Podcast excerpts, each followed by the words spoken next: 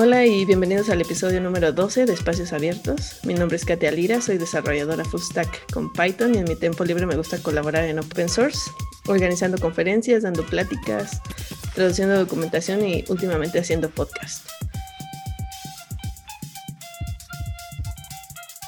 La invitada de hoy es Aleja Ruiz, es de Sonora, México. Escribe para Caja Negra y tiene un Instagram en donde está como la Nina y la Pinta. Y va a ser una conversación un poco extraña. Debo de admitir que estoy un poco nerviosa porque es algo en lo que no sé muchas cosas. Eh, y ella se describe como entusiasta de la fermentación. Así que bienvenida al podcast, Aleja. ¿Cómo estás? Hola, muy bien.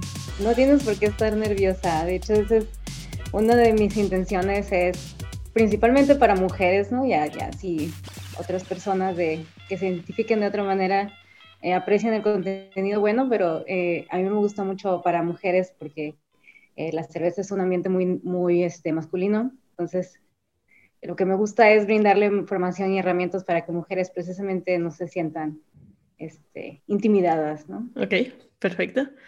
pues yo llegué a ti por Rosy Murillo. Ah, a ella la entrevistamos también para hablar de diversidad y ah. se me hizo raro como este mix, ¿no? Entre cerveza y espacios abiertos, como que tiene que ver.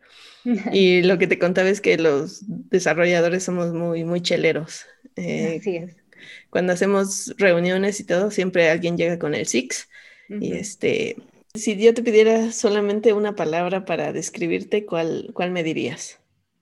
Creo que lo, lo que más podría decir, y no es algo en lo que crea, pero todo el mundo lo cree y me da mucha risa, es escorpión. ok.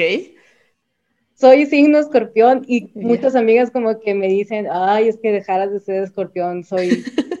ellas me dicen, no, es que tú eres así con la, soy muy protectora de las amigas. Protectora, probablemente sería la palabra menos, menos esotérica, soy muy protectora. ok, sí. Este, de, las causas que creo que importan. No, mi mamá me enseñó a no tolerar la, la injusticia. ¿Me podrías eh, comentar o empezar a contar este, de ti? Sí, claro que sí.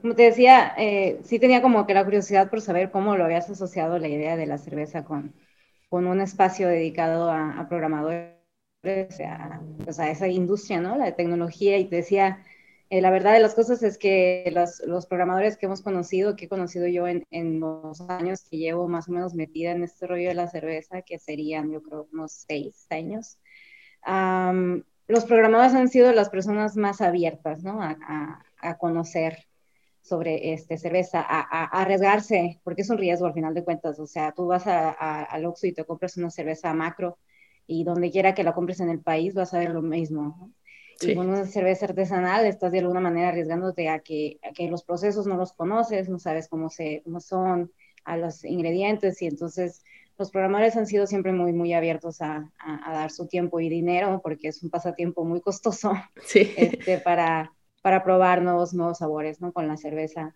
Yo empecé a, a meterme a este conocimiento y a... No me gusta decirle mundo, se me hace es una preferencia, ¿no? No me gusta decirle el mundo de la cerveza, es algo relativamente nuevo para mí de rechazar por completo ese concepto. Este, le llamo a la escena. Este, empecé a meterme como en 2014 más o menos. Este, mi, mi entonces novio, actual esposo, este, que él es cervecero, de, profesión cervecero, en ese entonces no, él estudió eh, finanzas, nada que ver. Ok. Este, bueno, quién sabe, porque esos fines de mes. Se relaciona un poquito.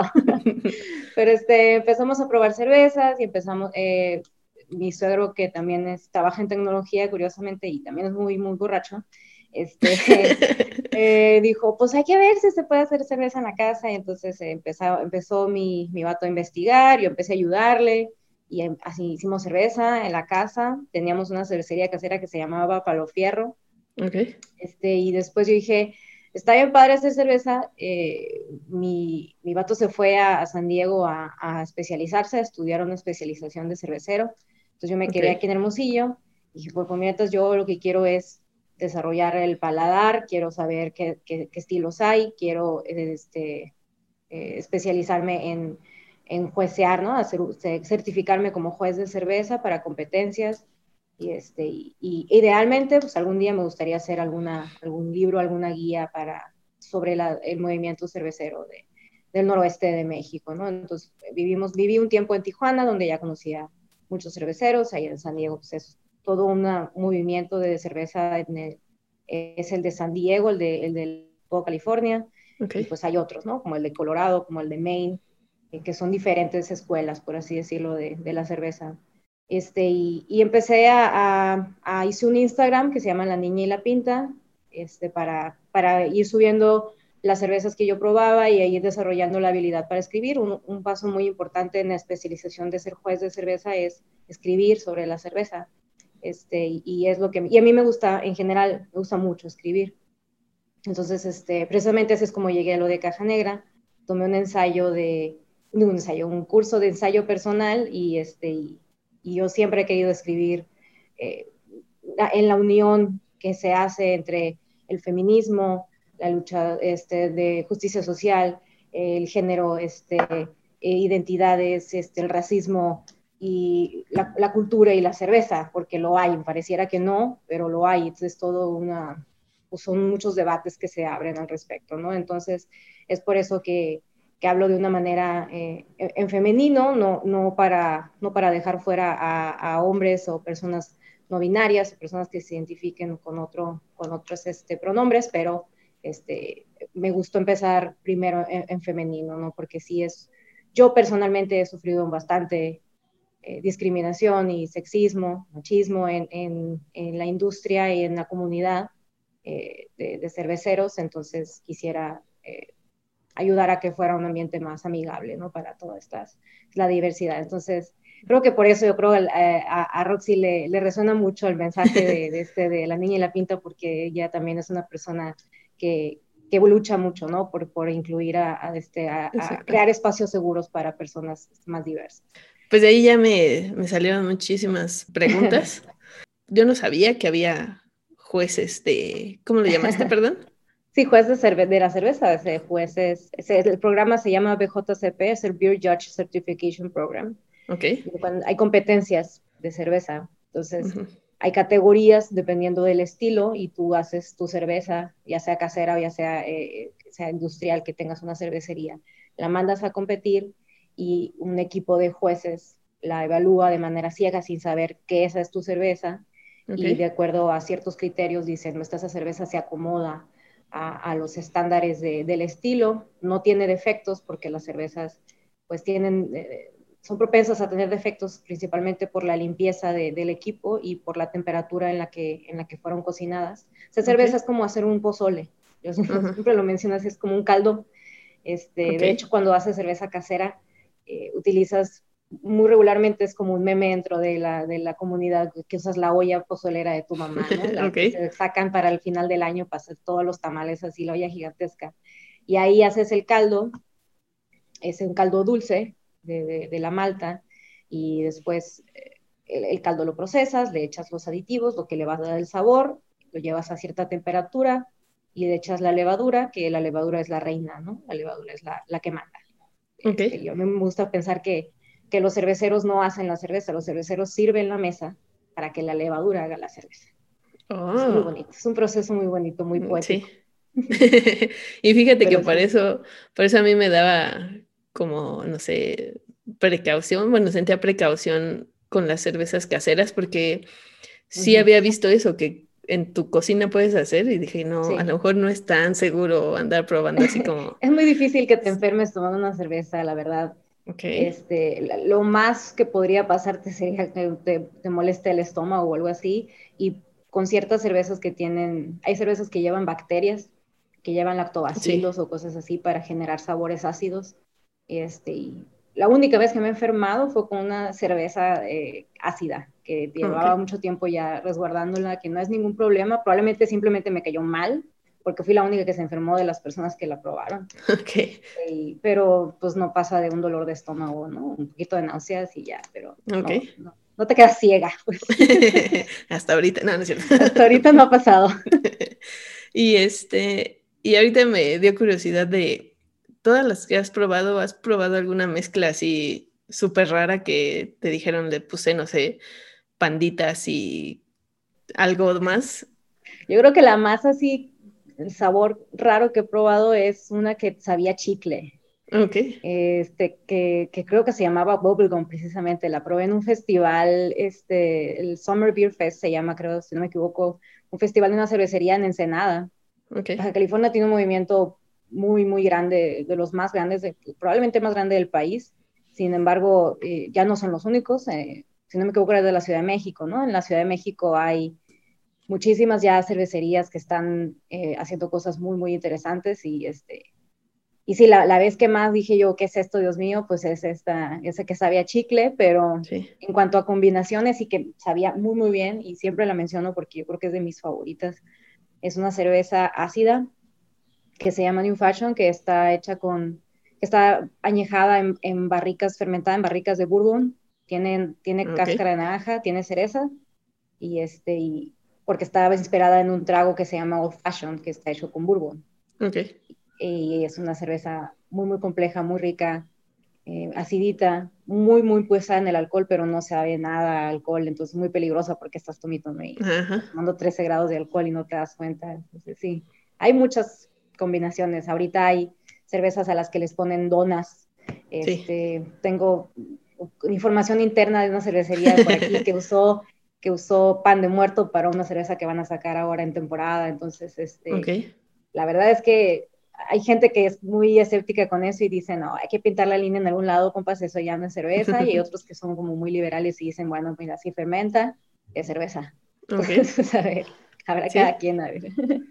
Y este, y esa que me contabas de los ah, old fashion.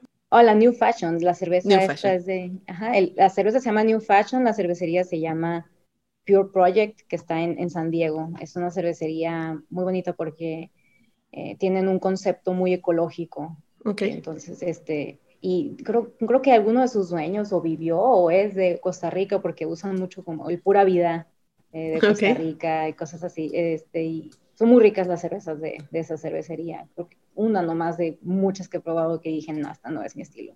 Y era una IPA con lactosa. Y no, a mí no me gustan las IPAs con lactosa. Ok. ¿Y dirías que esa es este para principiantes o para avanzados? Oh, no, no, no, no. Las cervezas ácidas eh, no son, no consideraría yo una cerveza ácida para, para principiantes. Eh, yo creo que las cervezas para principiantes son, en primer lugar, si ya son las personas eh, que, que, han- que toman cerveza habitualmente, lo, lo más fácil es eh, irte por, la, por el truco de cuál es la cerveza más parecida artesanal a la que ya tomo macro. Ok. Entonces, si, si, te- si me gustan las indio, es porque te gustan estilo Viena. Busca, busca estilo Viena, busca lagers oscuras. Este, y si me gusta, no sé, Tecate Light, que te gusta el agua, pero o sea, todo bien. Eh, Aquí pues, no podrías discriminamos. Hay, hay lagers lights hay artesanales, Colima tiene una, si no me equivoco. Ok. Este, la Colimita, por ejemplo, que es una lager, es muy, muy, muy rica y es una cerveza muy ligerita. Entonces yo creo que para principiantes se podría decir lo más parecido a lo que ya tomen, pero también es, es un volado porque, por ejemplo, la primera, a mí me gusta decir, la verdad es que no me acuerdo, pero es la, la primera que recuerdo haber tomado artesanal, es una cerveza que se llama Torpedo. Ujú. La Torpedo es una doble IPA, que es un estilo muy, muy pesado. Este, no es para nada una cerveza como para principiantes, pero a mí me volvió la cabeza, me encantó y desde entonces es como que me gusta la cerveza artesanal. Y, este, y entonces es, es en realidad un volado y es un, un leap of faith, ¿no? O sea, que, Sí. pues órale, a ver qué me gustó. Pero sí recomendaría ir por las que más se parezcan a los estilos que ya conoces. O bien, este, si es una, una buena bartender, un buen bartender el que está en el bar, eh, lo más fácil es llegar y decir, estos son los sabores que me gustan. Me gusta el caramelo, me gusta el chocolate. ¿Qué me puedes dar que se parezca a esos sabores? ¿no? O sea, y así empezar. Y por decir ahora que estamos todos encerrados, que ya el bartender no está ahí a la mano, eh, ¿cómo, cómo nos ayudarías para tener esa experiencia o similar? Pues sin, sin entrar mucho a buscar infográficos porque los hay. O sea, hay, hay, de hecho ahora que hubo hubo prohibición en algunos estados, ¿no? O sea, no podía haber, no podía, no había venta de cerveza en, en las tiendas de conveniencia, ¿no? Los Oxxos y así. Sí. Este, y salieron unas imágenes que fueron de mucha ayuda, en la que, en la que decían precisamente eso, o sea, hay artesanales que saben muy parecidas a las que ya conoces. Y eso lo, lo hacen muchas cervecerías en México, pues es comprarte un mix Hay en cerveza Loba, por ejemplo, que son de Guadalajara, es muy buena cerveza. Este, vende cajas con el mix de, que te vende dos, dos, o tres cervezas de cada una de las de línea que maneja. Sí. Y este, e ir probando y ver cuál estilo te va, va a ser el que te va a gustar. A final de cuentas, en Fiestado, pues todo te va a gustar, pero si, es desarrollando el, el, el, paladar y qué es lo que te gusta. Tú me comentabas hace ratito que te gustan las lagers y a mí me encantan las lagers. O sea, las lagers son la cerveza ahorita, la que, el estilo que más me gusta. Y la idea eh, común que se tiene es una misconception este, de, de, que las lagers son muy simples o que son siempre saben igual. Sí. Y no, las lagers son cervezas muy, muy complejas, son cervezas muy antiguas, que, que requieren cierta habilidad hacerlas. Ah, ahorita es muy buena temporada cuando sí tienen la oportunidad de encontrar las cervezas del Oktoberfest, que suelen ah, ser estilos, son estilos alemanes. Mucho las Mersen, son, escriben Marsen con diéresis en la A, es un estilo lager que se hacía tradicionalmente en el mes de marzo, por eso se llama así, para beberse en, en, el Oktoberfest. Sí. Entonces son lagers este, muy complejas, muy diversas, muy ligeras, muy refrescantes. Las lagers son eso, para mí las lagers son cervezas muy, muy, muy refrescantes. Y yo vivo en una ciudad que estamos a que 10 de octubre y seguimos a 40 grados. Oh, ok. Entonces, este, lo que queremos es refrescante. Personalmente lo que quiero es refrescante. Algo que me gusta mucho recomendar es entren a Instagram y, y busquen a, a su beer influencer de preferencia, ¿no? O sea, si así les quieren decir. Por lo regular son personas muy abiertas al diálogo y les preguntas, oye, ¿sabes qué? Quiero aprender a tomar este, cerveza artesanal, pero no tengo idea cómo entrarle. Y les, eh, muy probablemente les van a recomendar algo. Okay. O les van a dar tips que, que si quieres te, les puedo dar algunos ahorita o como... Sí, eh, es lo que te iba a decir, que ya vamos como en el paso 5 y me gustaría regresarme al 2. Ah, ok, muy bien. Este, que hablemos de tipos de cerveza. Y no sé si hay niveles, te digo, lager y luego va creciendo, porque he visto, ¿no? Que van cambiando de color más oscuro. Sí. Entonces, Si, si me pudieras llevar así de la manita. Sí, sí, claro. Mira, eh, por lo, en grandes rasgos, es como en el cine. Okay. En el cine hay muchos, muchos géneros, pero en general todo se puede catalogar dentro de la ficción y la no ficción. Hay uno que otro que se va a escapar, que es el experimental y cosas así. En la cerveza es más o menos parecido. Hay, hay dos grandes estilos que son las ales, las ales y las lagers. Okay. Hay otros estilos más que, que son como los estilos rebeldes. Las, las por, lo regular eh, son las cervezas de fermentación salvaje, que son, son temas más, más allá, ¿no? Son gustos muy adquiridos, no, no es necesario para personas que, que, que, vamos iniciando en esto, ¿no? Son cervezas medio salvajes de, de tomar y de conseguir. Entonces vamos a basarnos primero en las dos grandes familias que son las lagers y las ales. Las ales o ales son las cervezas que tienen, eh, la, diferencia es el tipo de fermentación y es la levadura que utilizan, ¿no? que, provoca, fermentan a diferente temperatura y provocan diferentes este, notas y diferentes sabores en, en la cerveza. Entonces, dentro de cada una hay muchos estilos. Sí. Partiendo de esas dos, este, hay una increíble variedad. Sí. Entonces, este, yo lo que recomiendo mucho es que se mantengan en las clásicas, eh, las, las, de, las flagship, las, las que todo mundo debe tener, las que casi cualquier cervecería va, a producir, las pale ales, dependiendo del estilo, si es un estilo americano, eh, van a ser cervezas un poquitín amarguitas, van a ser, no van a ser muy pesadas, no van a ser muy alcohólicas y van a ser, probablemente tengan notas florales, probablemente tengan notas de pino, dependiendo de los lúpulos que usen, que es el ingrediente que les da el amargor, ¿no? La cerveza tiene nada más cuatro ingredientes básicos, el agua, la malta, el lúpulo y la levadura. El lúpulo es el que da el saborcito de amargor, pino, resina, este, flores, eh, piña, durazno, dependiendo del, de la, del lúpulo que se use. Sí. Entonces, este, a partir, y las lagers igual, o sea, las lagers también tienen, tienen menos, menos variedad, pero sí siguen siendo muy complejas. Pues yo les recomendaría las clásicas, ¿no? O sea, las, la, la Kolsch es, es mi, de mis ales favoritas, pero es una cerveza medio híbrida. Lo bueno que ahorita todo, en todos los países que he visto hay, eh, tienen sus cervecerías que ganan premios. Eh, Aro Rojo es una competencia latinoamericana y, y, veo que hay muchas cervecerías argentinas, uruguayas, de Costa Rica, o sea, que, que, que ganan muchos premios de cerveza porque hacen muy buena cerveza. Entonces yo me iría por esas, ¿no? O sea, buscar las cervecerías locales. Cada cervecería va a tener, ¿no? Es muy probable que tengan una PLL, es probable que tengan unas IPA. Las IPA son cervezas un poquito más amargas, un poquito más pesadas. Eh, si son muy claras, son, son más refrescantes. Si son muy turbias, son más dulces, en, en mi opinión. Y por decir la, la, Guinness, ¿esa qué tipo de cerveza es? Ah, la Guinness es una stout. Es una, ajá, e, y es muy buen ejemplo porque es una cerveza pues viejísima, que ya es como un este, emblema, ¿no? De, de, Irlanda, de su país. La que sí voy a recomendar, que se la van a encontrar en cualquier lado porque es, es una cerveza tan buenísima que es el nombre de la ciudad, ¿no? La, la Pilsner es un estilo de, de, de, cerveza de República Checa. Entonces, sí. la, la, Pilsner Urkel, así se llama la cerveza, es la cerveza de esa ciudad. Okay. Es la cerveza que inventó ese estilo. Voy a encontrar muy difícil que alguien diga que no le gusta porque es una cerveza preciosa, muy, muy rica y a todo gusto, nuevos, veteranos, conocedores, no conocedores. Sí. Y ahora hay una este, cosa que encontré en tu Instagram que me, me dio muchísima curiosidad preguntártelo porque hay una cosa que se llama DIPA. Ah, sí, sí, sí. Y lo que me llamó la atención es que dice, separa novatos de expertos. A ver, cuéntame cómo, cómo lo hace. A mí se me hace, la, la, las double IPA son esas, son las DIPAs.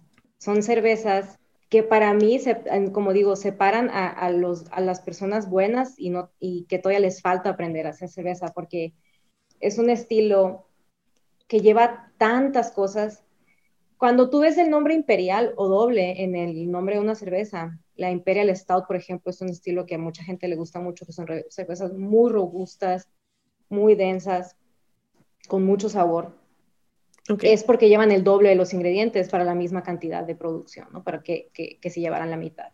Entonces, las double IPA son eso, llevan el doble de malta, llevan el doble este, de lúpulo, entonces son, el problema con eso es que es difícil balancear porque son tan fuertes los sabores que están manejando y son tan okay. altas las cantidades que tienen que encontrar el punto perfecto para balancear eso, para que de tanta malta que ponen no se vaya dulce, que es un problema que yo encuentro mucho en esas cervezas, que se hacen muy dulces. De tanto lúpulo que ponen que no desarrollen otros sabores nocivos o que el lúpulo esté fresco. Entonces son, okay. requiere mucho, mucho trabajo de, de, de, empezar, de nivelar y de, y de decir, bueno, entonces sí, ya, ya quedó bien. Y en, en, mi opinión, es una cerveza muy fácil de que salga algo mal. Mm, okay. Entonces, por eso, cuando pruebo alguna, espero muy probablemente encontrar algún defecto y casi siempre pasa que es así, ¿no? Porque eh, se, se, sabe la levadura a lo mejor, pasa, pasa a veces que la levadura, como es un ser vivo, este, se estresa. Mm, okay. Si no le pones las condiciones eh, adecuadas, la suficiente cantidad de oxígeno, ni mucho ni poco, si la, la suficiente cantidad de levadura para todo ese pro producto, si no le pones todo ideal, la levadura va a reaccionar y va a darte una cerveza con sabores malos. ¿Nos falta algún, algún tipo de cerveza que no, que es no que hay muchísimos. Hay un, hay un video que sacó que sacó este Cicerón, que es un, es un programa de certificación para servir cerveza y, y, y eh, catar cerveza. Ok. Que sacó un libro de, un libro, perdón, un video de todos los estilos de cerveza que hay, dura una hora. Y no, okay. tardan, ni, no, no tardan ni dos, tres minutos en cada estilo. O sea, es, uh -huh. es, este estilo, se desarrolló así, fue en tal país, lo van a encontrar en tal parte, no sé qué. Y el siguiente, dura una hora. O sea, okay. demas, son demasiados. Esto. Hay un estilo que yo quiero hacer, este, que se llama el breakfast, breakfast stout, le dicen, ¿no? Son, okay. son cervezas stouts que, que llevan, que se, que se toman como desayuno. Es que llevan avena, llevan café, eh, a lo mejor llevan este, diferentes notas que te recuerdan a desayunos. Pues. Hay una muy famosa que no voy a decir su nombre porque la cervecería es una cervecería racista, pero es muy famosa esa cerveza. Este, y, y es esa Breakfast Stout, se, se, se, llama el estilo. Entonces es, la etiqueta es un niño como, en un cereal o algo así. Okay. Entonces, este, hay, hay maneras de, de jugar y, y, va a encontrar ciertas notas. Hay una que me gusta mucho que se llama Bacon and Eggs, se llama la cerveza. Okay. Que es una Breakfast Stout que tiene café, que tiene así. Es lo, te la, de hecho, te la, te la sirven en una tacita de peltre. Pues. hay mucho, mucha variedad y, y, solo está creciendo más, o sea, y es una industria que se va cambiando mucho y, y, se, se, van agarrando modas, pues también, tendencias. Y, y por eso creo que no debería asustarnos tanto, porque en realidad es, no es algo que está escrito en piedra, pues. No, no te tiene que gustar eh, nomás porque es la mejor del mundo. Yo con que sea una cerveza que, de una cervecería que, que tenga buenos valores, este, que, que apoya a su comunidad, que apoya a su, a su localidad, este, y que la pueda conseguir, pues todo bien, ¿no? O sea, pero, pero sí, a mí se me hace más importante eso, los valores de la cervecería. Ok. Pues, pues si quieres vamos a hablar un poco de eso porque em, también hay que decir nombres, pero ah, en México tenemos el problema de que hay fábricas ah, que hacen enormes cantidades de cerveza y lo que está pasando es que están dejando sin agua a las comunidades cercanas. Entonces, creo que es una, mm, un buen momento para voltear a ver a lo local y dejar un poco de lado todas esas, esas industrias. Tú que estás más cerca de, de eso, porque acá en Ciudad de México, al menos yo no conozco de un problema así tan grande. ¿Tú qué, cuál es ese impacto que ves en esas cervecerías tan grandes en, en las comunidades y en, en, la industria cervecera? En, Mexicali está, este es donde más cercano está el problema más fuerte, ¿no? Este, con, pues con esta cervecería, con esta industria grandota de Estados Unidos. Este, es, es algo muy curioso porque inclusive dentro de, lo local y de, lo, micro hay que generar conciencia, ¿no? Hay, hay, hay, hay, cervecerías que están todavía en la etapa de la luna de miel y, están, y usan frases que ellos ven como, ay, mercadotecnia cute de la cerveza, que en realidad no se dan cuenta que está perpetuando desinformación. Okay. Eh, digamos, desde el sexismo hasta la completa mentira. Hay una frase muy famosa que se usa que dice, ahorra agua, toma cerveza, o una cosa así. Sí. La verdad de las cosas es que para producir un litro de cerveza se tienen que gastar como 10 de agua. No importa que tanto la cuides. No importa que seas la persona más ecológica del mundo, que tu cervecería te haga tratamiento. O sea, se, se, tira mucha agua para producir un litro de cerveza. Entonces, eso es algo que tenemos que, que ser conscientes y buscar la manera de, de reducir el impacto, ¿no? Este, claro. Eh, Colima la cervecería de Colima es de las pocas, si no la única en México que yo he visto que abiertamente hace una campaña, varias campañas para reducir su impacto este ecológico, tanto en el agua como en la producción de botellas y de latas. Ese es otro debate, ¿no? O sea, ¿qué es más ecológico? ¿Distribuir en lata o distribuir en botella? Y la verdad es que los dos lados tienen sus beneficios y sus este, perjuicios y, y nos está un volado sí hay que tener más, mucha conciencia de eso. Trata de reciclar la lata, trata de, este, quitarle las etiquetas, es muy importante quitarle la etiqueta a la botella, quitarle la etiqueta a la lata y, sí, buscar, buscar empresas que sean más conscientes de eso, evitar el consumo de, de, las que están acabando con los recursos y que lo están haciendo de una manera tan tiránica. Sí. O sea, porque de alguna manera todos, todas las cervecerías están utilizando recursos naturales pero no, no todo se está pasando de lanza tan, tan pasado de lanza como, como lo que ocurre en, en Mexicali, ¿no? Y, y, también aquí un contra muy grande que tenemos es que, como decías, la cerveza artesanal siempre va a ser más cara. Entonces, mientras estén tus posibilidades, este, llevar esa batalla, pues adelante, pero sí tratar de evitar esas marcas. Entre más grande, más impacto ecológico, ¿no? Hay, hay ciertas cosas que podemos hacer nosotros como consumidores y otras cosas que ya depende de las políticas públicas. Entonces, este, sí, o sea, al final de cuentas, sí, tomar cerveza artesanal es un, es, es un privilegio de clase. Sí. Y de eso yo me di mucho más cuenta ahora en, en este proceso, en este periodo de, de, prohibición, en el que decían, sí, sí hay cerveza, sí está la cervecería fulana, la mengana, la, las cervecerías artesanales casi caseras. Sí, Pues sí les decía, pero cuesta 250 un growler, que son cuatro vasos. Ok. Y cuando te costaba 100 pesos el Six de Curse Light, por ejemplo. Exacto, entonces nada más pedir que, que se informen antes de consumir y ya que tomen una no decisión. Tomen, no, tomen cervezas de cervecerías homofóbicas, racistas. O que estén conscientes de su decisión, ¿no? Sí, ajá. o háganlo sabiendo que pues se ven muy mal. se, ven, muy mal haciendo eso. Ok, este, ahora que mencionaste lata y vidrio, ¿es, es, ¿influyen en el sabor de la cerveza? Sí, este, en la conservación más que nada. Es complicado. El mejor sabor, en mi opinión, lo vas a obtener eh, en tap. O sea, cuando vas a una cervecería que la tiene en barril y que está fresca. Siempre pregunten, ya que puedan ir a taps, este, pregúntenle a sus bartenders eh, si está fresca la cerveza. Cuánto tiempo tiene de, de, que la embarrilaron y que la están sirviendo. Y si, dependiendo del estilo, cuanto más fresca es mejor. Hay estilos que no cambian mucho, como las stouts no cambian mucho si lleva mucho tiempo. Okay. Pero, por ejemplo, las IPAs, más de un mes, no, ya, ya, mejor agarra otra. No va a estar tan fresca, pues.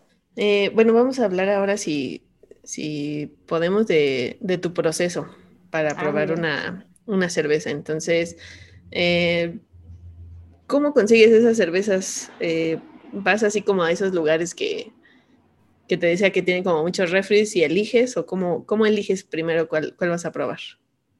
Eh, es, en, en, gran medida es también es eso, ¿no? O sea, las que tengas acceso, en Hermosillo no hay muchos lugares para conseguir, hay uno o dos eh, tiendas boutiques en las que hay refrigeradores con muchas etiquetas. Este, pero sí, o sea, lo más fácil es que te vayas. De hecho, hace poquito me preguntó de que dónde consigo ser más, más cervezas. Hay pocas tiendas que tienen muchas etiquetas. Vas, eh, apóyense mucho en las personas que, que, trabajan en esas tiendas. Guíense también en, un poquito en, en, lo que está sonando más.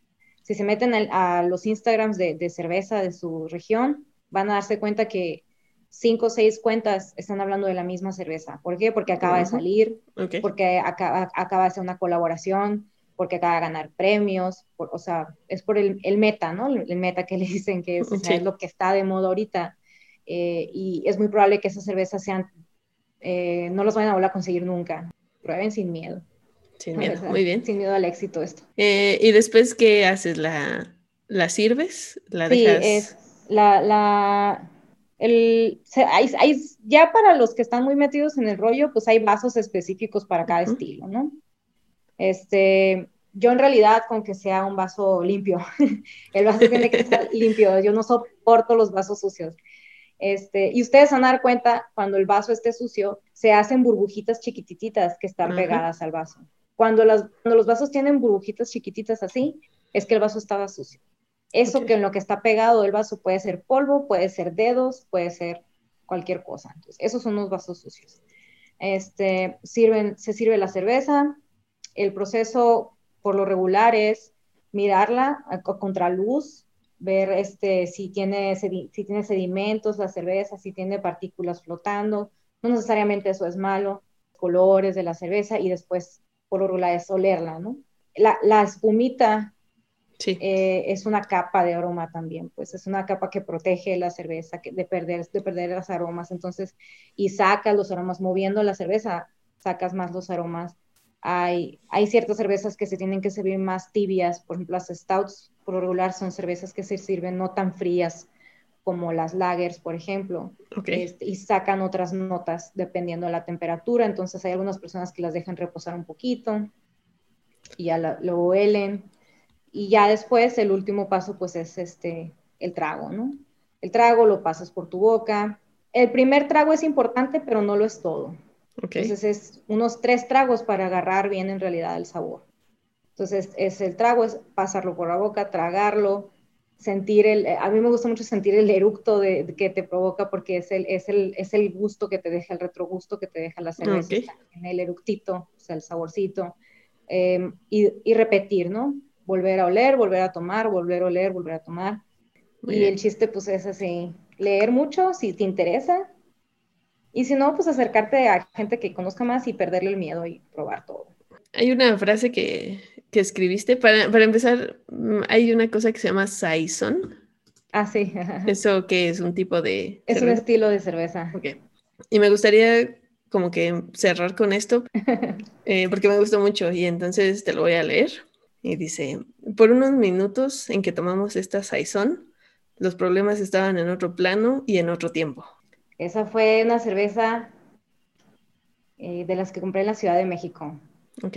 Y, este, y las compré por internet y me las mandaron y fue yo creo que las primeras que compré durante el, el, momento más crítico de la llegada de la, de la pandemia.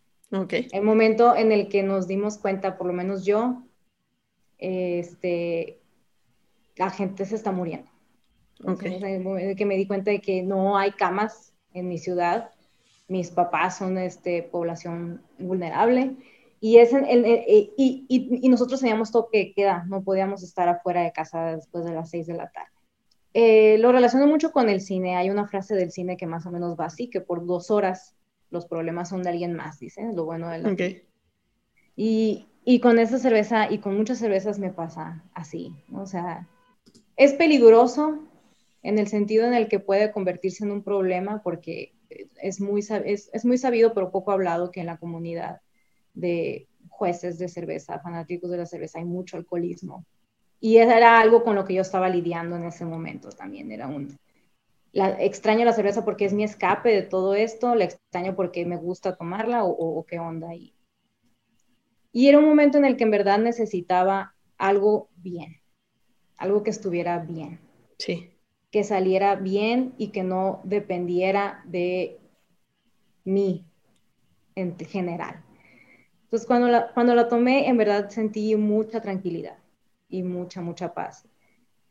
Y a lo que me refiero con las historias es, me acuerdo mucho de esta cerveza que tomé una vez, estaba en Tijuana. Es una cerveza que se llama Rosa Salvaje. Es de Insurgente, de una cervecería muy importante de allá. Entonces me acuerdo cuando la tomé, me llevó a un momento en mi vida en el que yo tenía como unos siete años, en el mes de mayo. Ok. Todos los mayos, yo crecí en un hogar católico, yo no soy religiosa, pero yo crecí en un hogar católico. Me intentaron inculcar la religión. Entonces, todos los, los meses de mayo, yo iba a la iglesia con un vestido a llevarle flores a la Virgen. Entonces yo me acuerdo mucho de cómo yo arrancaba flores en el camino a la iglesia y me gustaba mucho ese aroma a, las flores recién arrancadas de, la primavera con el calorón de aquí. Entonces, ese aroma yo no lo había, no lo había pensado en años. Okay. Y cuando probé esa cerveza, fue ese sabor, fue ese aroma así. Y dije, Dios mío, me, se me salían las lágrimas así de que dije, tengo otra vez siete años. Y a eso me sabe esta chévere. me sabe a cuando tenía 7, 8 años y eso es lo que se me hace más valioso a mí.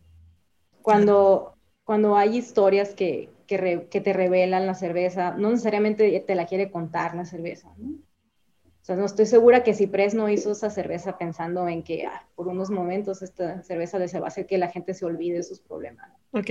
O que un surgente no dijo, ah, vamos a hacer que alguien se acuerde de su infancia. Que llore. Y que llore a lo mejor es una ridiculez mía, ¿no?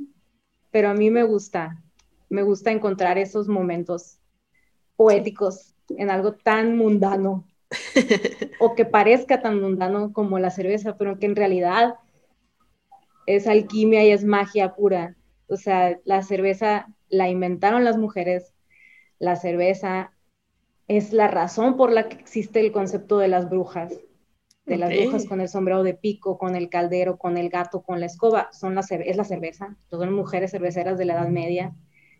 Este, hay todo un movimiento que mezcla la magia con la cerveza también. Entonces, no creo que esté yo tan mal entonces en encontrar algo como mágico en esta bebida que en realidad es un caldo de azúcar que un microorganismo vivo lo convierte en, en cerveza y sobre todo con la importancia de la fermentación en la civilización.